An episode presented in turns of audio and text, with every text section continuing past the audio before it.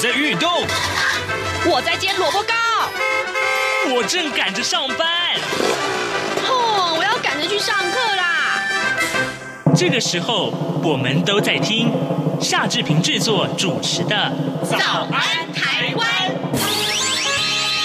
早安台湾带给你最热门的时事访谈，最感动的人物专访，最直接的民意表达。让我们一起收听《早安台湾》。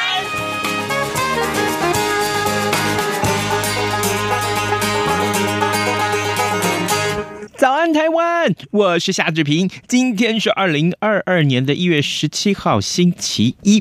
今天志平在早安现场这个单元里面呢，待会儿要为您连线真理大学法律系的教授吴景清。我们请吴老师跟大家聊一聊，呃，相关的法律问题。今天聊的是哪一个部分呢？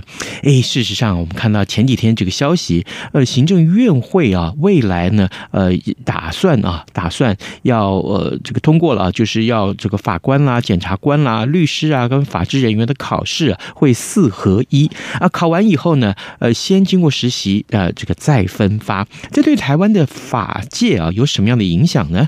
待会儿我们请吴老师跟大家聊一聊。另外一个更热门的话题就是酒驾，酒驾的修法越来越严格。嗯，我们来跟您探讨，也许您受不了那酒驾的问题，我们对您来解说一下为什么要这样子的修法呢？好，呃，在跟吴老师连线之前。前志平有一点点时间跟大家说一说各平面媒体上面的头版头条讯息。我们今天看到了《中国时报》还有《联合报》啊，呢都把呃这个头版头呃关注在疫情的部分。因为呢，过去这个周末我们看到疫情其实未曾停歇啊啊！现在呢，这个境外确诊的密集轰炸，要预防医疗体系崩溃，呃，中央也跟进北市了。我们看到这目前呃今天的这个《中国时报》的内文是这样提到的哦：境外的新冠肺炎移入确诊个案激增啊，再加上春节返乡的民众不断的涌入啊，为了避免呃医疗体系被击溃啊，那么呃排挤其他的重症病患呢，呃，就医的需求。那么台北市呢，在前天就率先决定实施分流，不再把全部的病患送进医院。那中央流行疫情指挥中心呃，昨天也跟进了，宣布呢，轻症还有无症状的二十到三十九岁的病人，都将会送到加强版的防疫旅馆去，去还有就是集中检疫所进行隔离。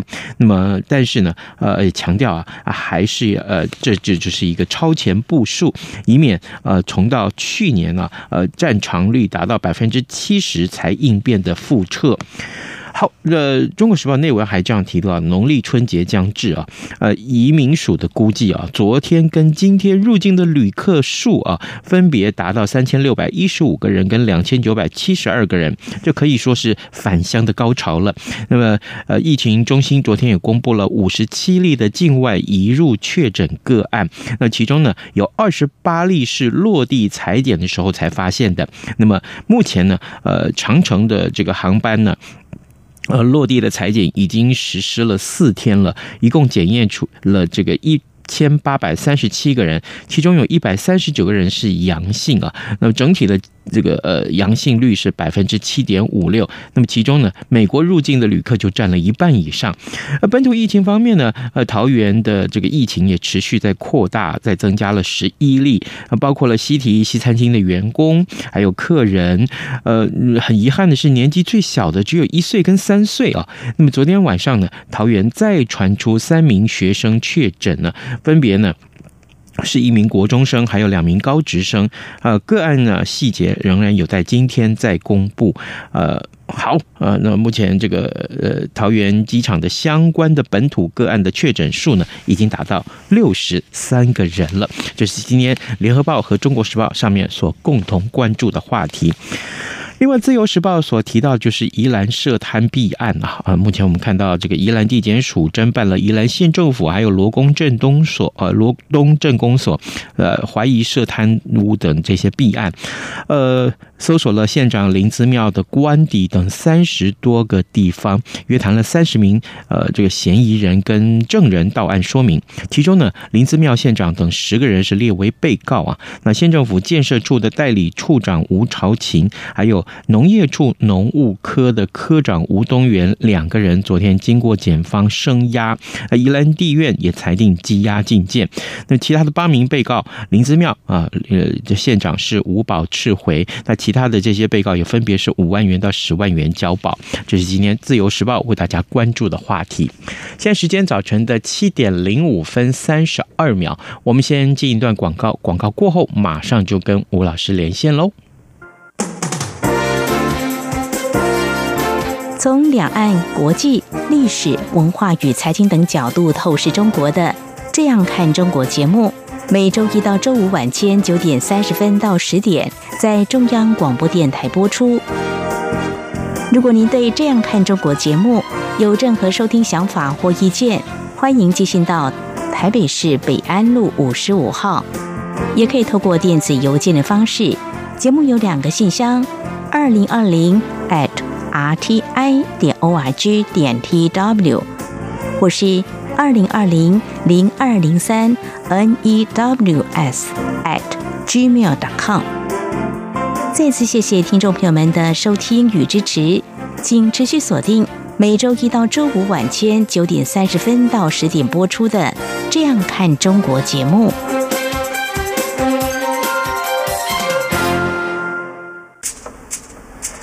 早安，台湾，你正吃着什么样的早餐？吐司加火腿蛋，咬一口，然后收听中央广播电台。早安现场。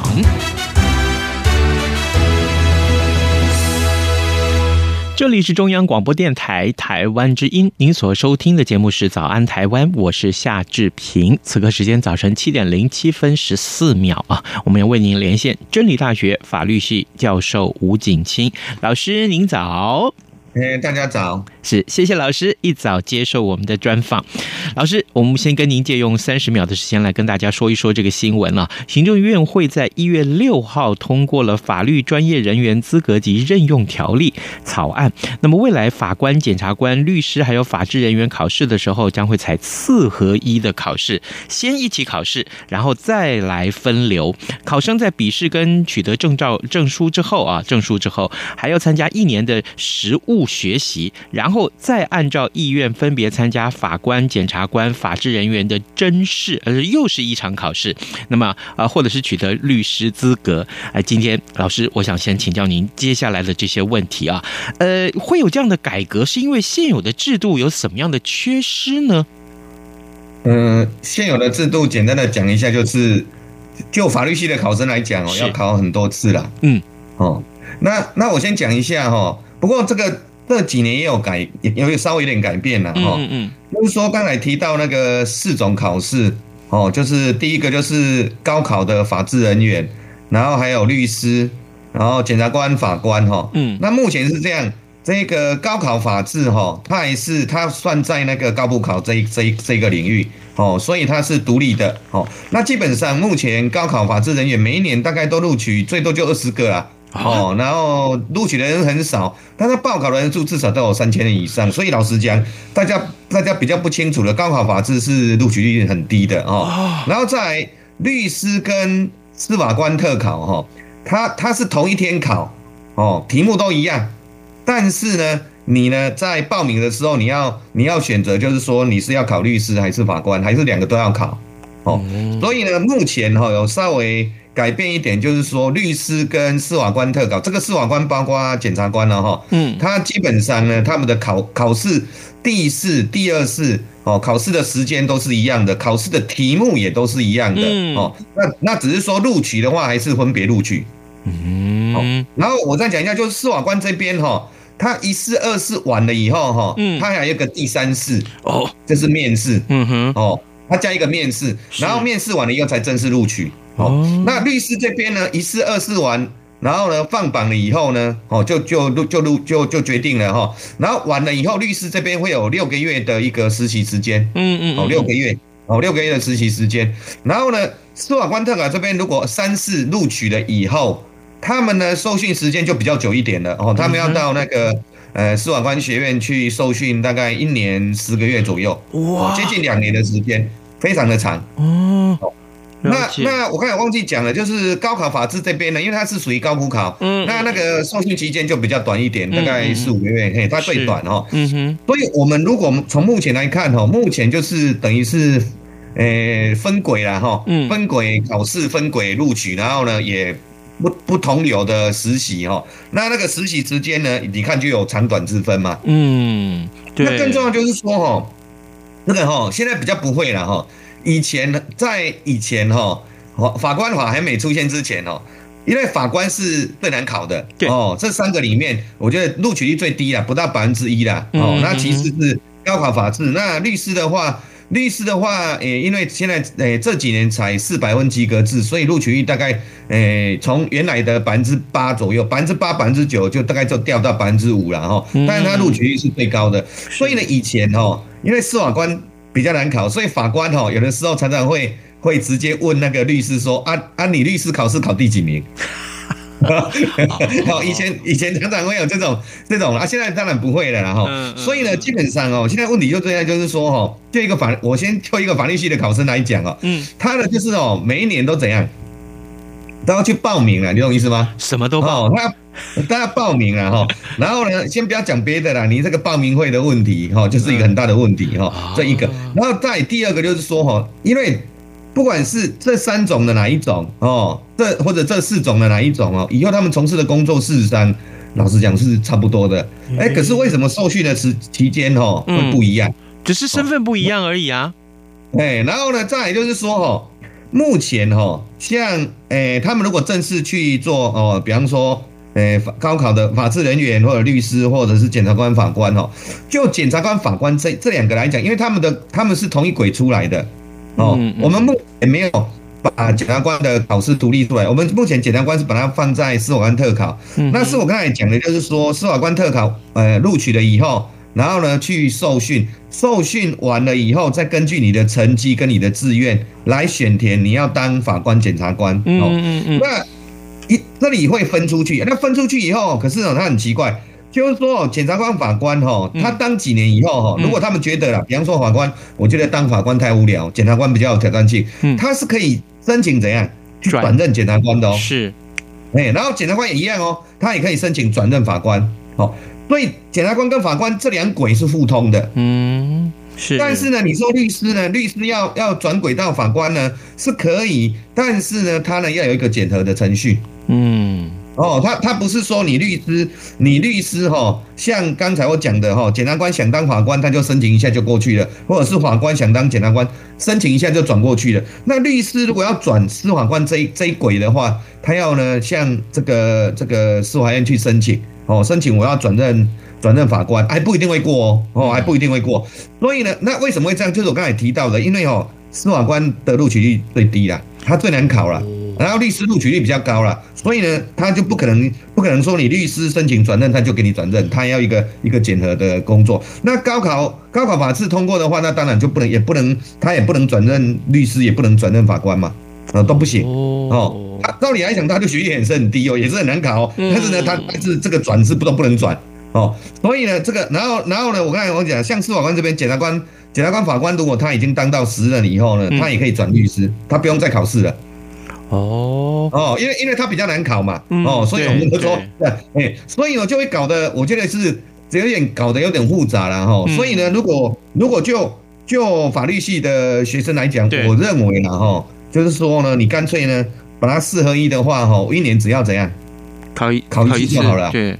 这样的话哦，就法律现在是简是相对来讲是方便多了啦。嗯哦，就这样啊。然后呢，诶，因为你你一起考嘛，啊也一起录取嘛，那也一起受训嘛。对，那受训的时间大家都一样嘛。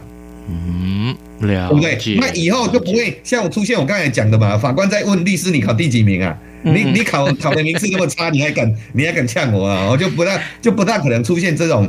有点哦，法官有点看不起律师哦，这样的一个心态出现了。那哦，这个是往四合一走的一个好处了。那会不会这个大家都想说，呃，这个我干脆我通通去我的志愿填的，到时候受完了训，我志愿要分发嘛，我通通去填这个司法官的部分，不管是检察官也好，或是法官也好，这个情况会不会出现呢、啊？呃、欸，我我是觉得当然有可能出现，但是因为他是看成绩的，因为我们目前哈，我那个以后如果四合一的话，那个名额哈，嗯，一定一定是哈，司法官这边一定最少了。对啊，哎、欸，然后法制人员其次少，然后律律再来比较多的会是律师啦，所以这里会干受训完了以后哈，你要选填志愿呢，嗯，这这种制四合一的制度是学日本的啦，嗯、就是说哦，受训完了以后啊，你要填志愿，那我根据你的。那个当时当时你的呃笔试的成绩，还有你实习的成绩哦，然后来还有一个可能是所谓的伦理的成绩、品德的成绩哈，这三个加起来，然后呢看你的志愿来排啦。这样子，老师啊，那问题是的方式啊。问题是现在我们不是说吗？说啊，法官的这个业务很吃重哦，真的是那这个日夜颠倒哈。那为什么不干脆多增加一点法官的名额呢？呃、这个这个哈，这个之前哈，我有我有跟几个法官或司法院那边哈，几个调调院的法官谈到这个问题，就是说啊，你们每天都在讲说哦，法官案子办不完啊，判决书写到两三点呐。是啊，那我就说啊。那你们就干脆就录取你，因为各位各位知道吗？以去年、今年还没放榜，因为今年、去年因为疫情的关系拖得比较久。像以以前三年来讲，各位知道哦，哈，司法官总共录取多少人？一年哦，有一万人报考哦，各位猜最终录取多少人？各位知道吗？我不知道多少个人，九十个人。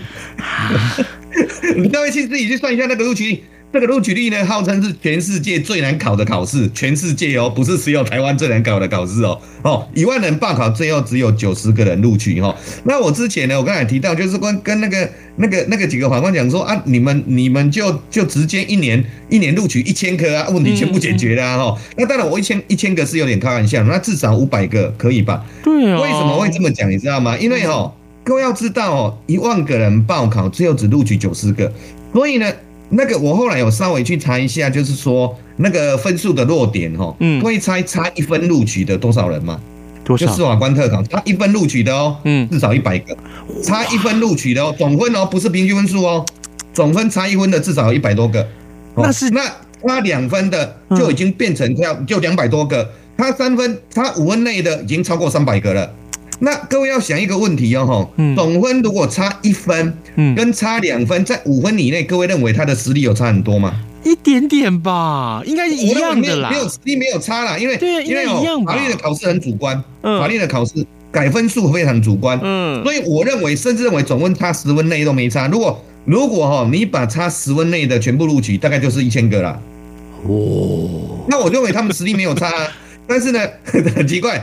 录完这边的理由就是说，哦，你大量录取以后，品质会那个整个的司法品质会下降。我那个时候有做一个法官开玩笑讲说，你们现在录取那么少，人民对司法的信任度有提高吗？你告诉我，他没有办法讲话，无言哦，无言。当然这里还涉及一个问题啦，就是那个预算的问题，人事费用的问题。你你如果像我这样讲。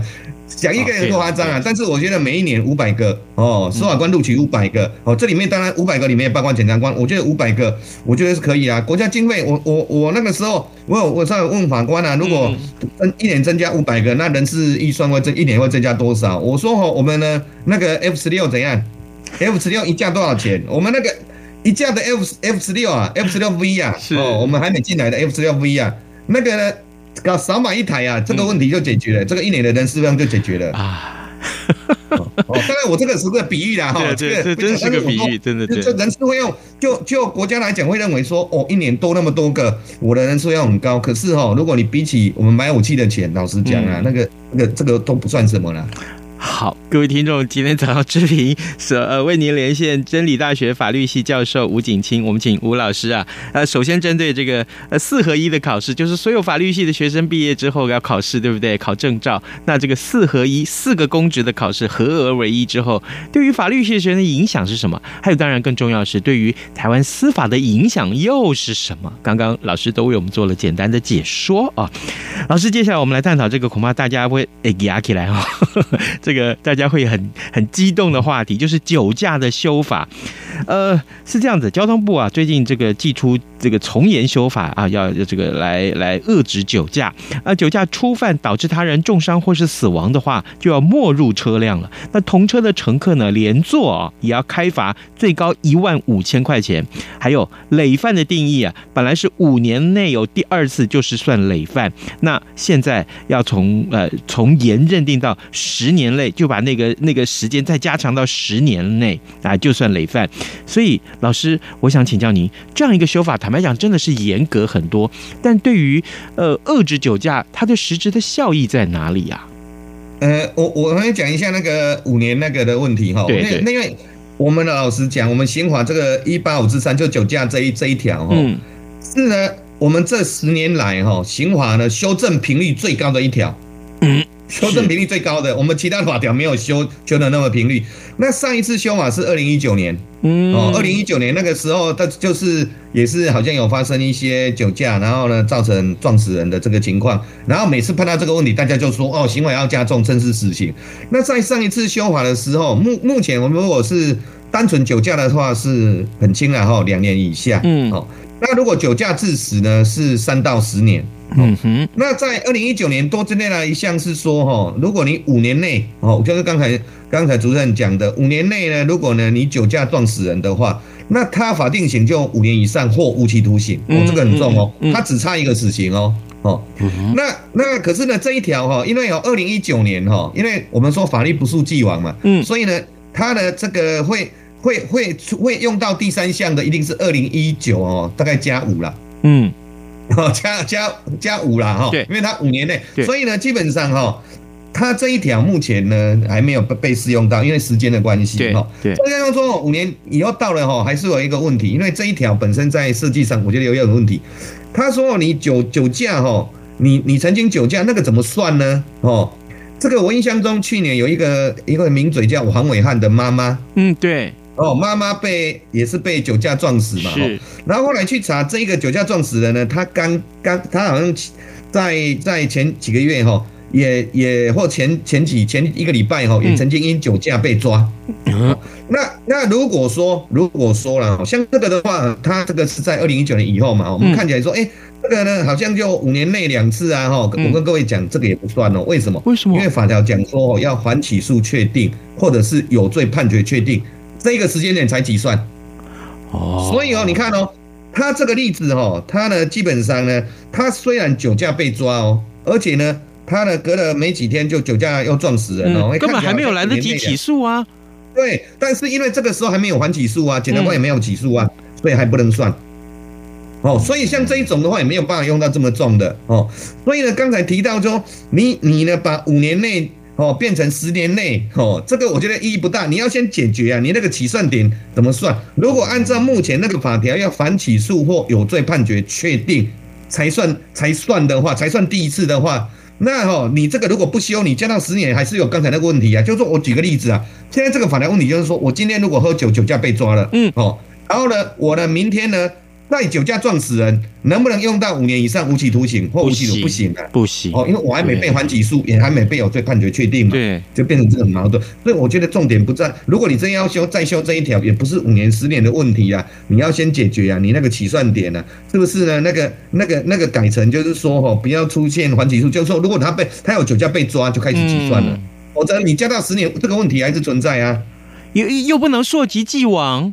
哎，对呀、啊，还不能说这样，所以，所以你你你你你加几年，所以这里就落入了我们台湾在面对酒驾这个问题哈，我们呢一直呢只想的就是去加重加重哦，那往往都都呢你忽略了其他的环节，就造成这种这种修法，有的时候就摆在那边好看的，实意义并不大。对，就算这个十年这个修法过了以后，好，就算今年可以过好了，但是从今年开始起算十年内啊，对啊，今年起算啊，对啊，所以没有意没有太大的意义啊。这好，接下来这十年还有多少冤魂要 要这样？对啊，哦，原来是这样看这个题目。哎，好，真的太好，老师提醒我们这一点。那这个甚至于有人会说了哈，这个啊，那干脆全部判死嘛，就说只要你酒驾，一律死刑啊。这个真是乡民的这个这个不理性的发言了啊。这样这样真的不好吧？对不对，老师？哎，当然当然这个是不好了。不过我们可以看，有人会当然会想说哈。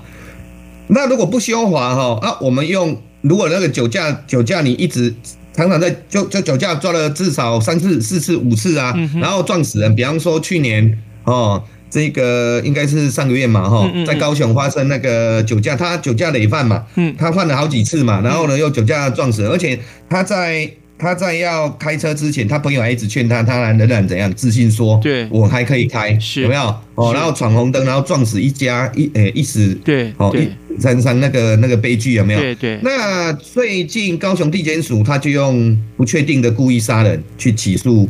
起诉这一个人哦，那我们当然会想说，如果因为哦你要修法增加死刑的话，我看立法院也不会过了。对，哦，这不可能的哈。我觉得酒驾致死哈，那个无期徒刑已经就到顶了啦，不可能再加。嗯，那如果说不可能再加的情况之下，诶，那我们有没有可能用不确定故意杀人？比方说像这一次高雄地检署哦起诉这个人哦，用用这个罪名的哦。这个是可以起诉用这个罪名，但是我觉得像这个案子哈，嗯，那我们我们我来替高雄地检有解释，就是说这个案子为什么比较他会倾向于用不确定故意杀人去起诉，因为如果用杀人罪就可以用死刑了嘛，嗯，那你就不用凶我了嘛，对不对？对对对。那那他主要的几个问题，第一个当然就是这个人一犯再犯了，嗯，哦，好像酒驾被抓哦，三次以上啊，嗯，哦，那三次以上的话，那感觉起来。你呢，已经已经有潜力，常常被常常被抓嘛，啊，你不知警惕嘛，所以当你呢坐上车子还硬要开车，你就有预见有撞死的可能性嘛。然后，但是我们说不确定故意，还有一个就是说，如果发生哦撞撞撞伤撞死人的结果，有没有违背你的本意嘛？哈，这一点是最难判断的啊。有没有违背本意，还存在你内心呢？我怎么知道？对。但是高雄地检可能认为就是说，哈，因为他哦，在这个过程中，哈，他好像都闯有闯红灯，嗯。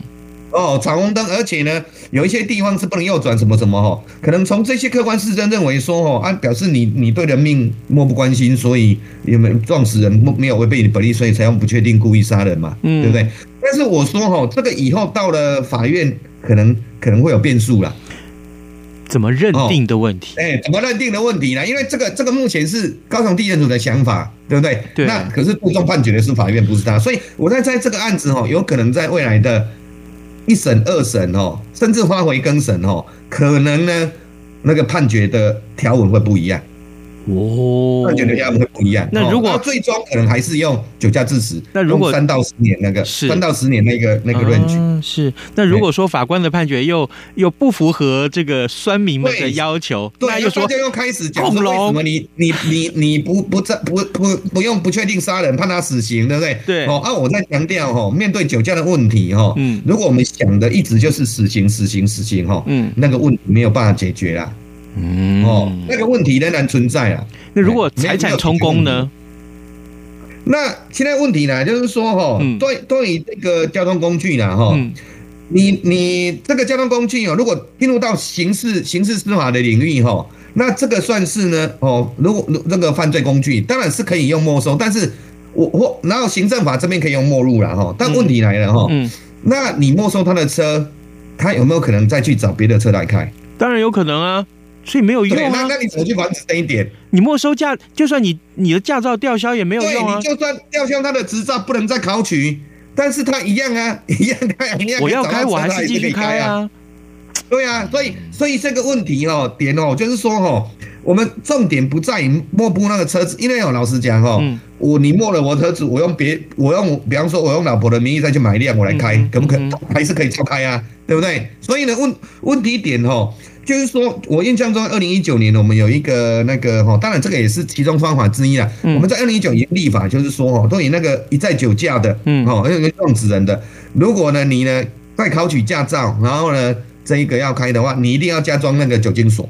呃，对对对对对，哎，对我们市场二零一九年已经有了哦，二零一九年已经有了，是。可是问题来了，我们我觉得我们的很多。这个酒驾的这个防治的立法，哈，嗯，问题都出在执行的问题。那我们现在要问嘛，哦，目前有加这个这一类人有加装酒精锁的比例有多高吗？不高了，坦白讲不高，真的不高嘞。对，你真的去查哦，全台湾看看有没有几百辆而已。那个是以以我们的那个那个酒驾酒驾的那个取缔的那个数量是很比不成比例的嘞。好，老师抱歉，哦、因为我们的时间到了，真的很抱歉。好，谢谢老师今天接受我们的专访。各位，我们今天邀请到呃，就是真理大学法律系教授吴鼎清接受我们的专访，来分析这个话题。也谢谢老师跟我们的分享了，谢谢。我们也跟大家说拜拜。好，明天再见，明天再见。